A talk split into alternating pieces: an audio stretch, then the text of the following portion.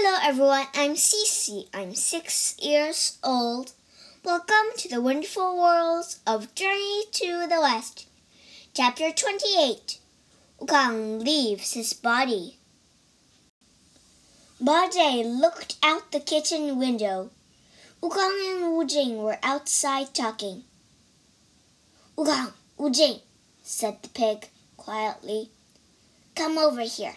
I want to tell you something. The two, com- the two companions came over to the window. What is it? asked Wu Jing. I heard the two priests talking, said the pig. There's a ginseng tree in there's a ginseng tree at this abbey. They said its fruit is delicious and valuable.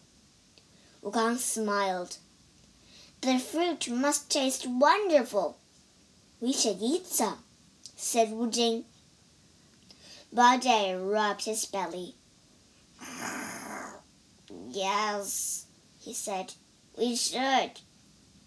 You two wait here, said Wukong. I will go pick some of that fruit. The monkey went behind the abbey and found the ginseng tree. The fruit sparkled in the sunlight. He plucked three peaches from the tree's branches and went back to the kitchen.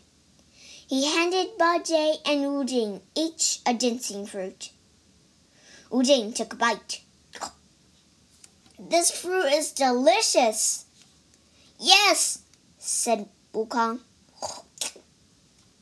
It truly is. Bajie opened his mouth wide and threw his ginseng fruit in. Gulp. Bajie, you should be ashamed of yourself, said Wukong. You didn't even chew. I was too hungry to chew, said the pig. He groaned. No, and now I wish I had another ginseng fruit. I didn't even taste that one. At that moment, the two priests were walking past the kitchen. Did you hear what the pig said? whispered one priest. I think the Chang monk's companions are eating the ginseng fruit. The two, the two priests ran outside and searched the ginseng tree. Three pieces of fruit were gone. This is terrible, said one priest. The great immortal will be very upset.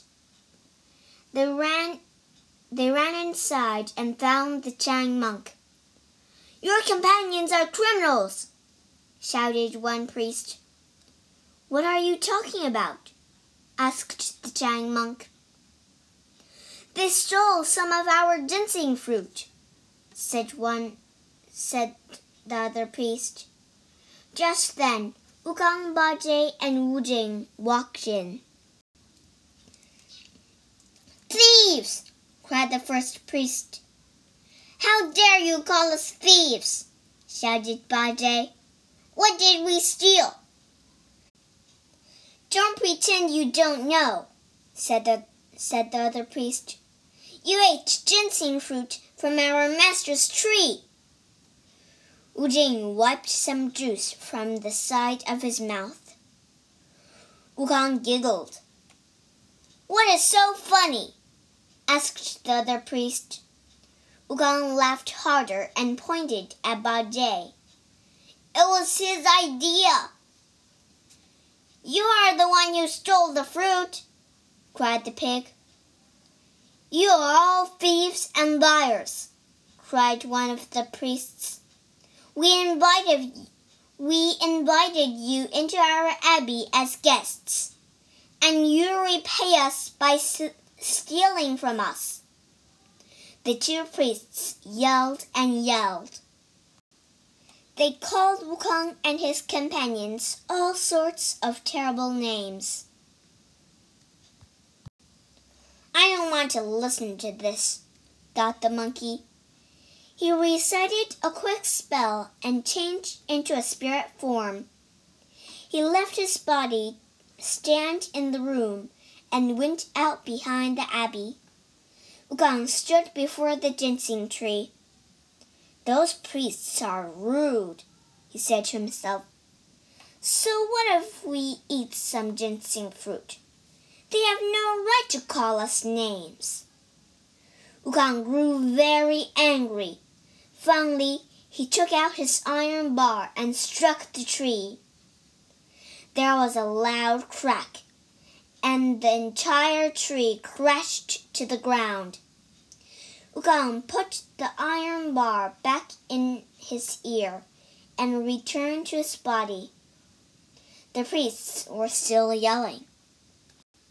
Stop yelling, commanded Wukong. The two priests stopped yelling and looked at the monkey.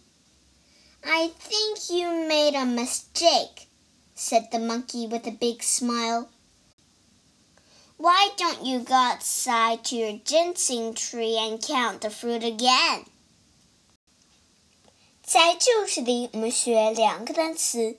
第一个单词 ashamed a s h a m e d ashamed，羞愧的，觉得丢脸的。第二个单词 liar，l i a r liar，说谎的人。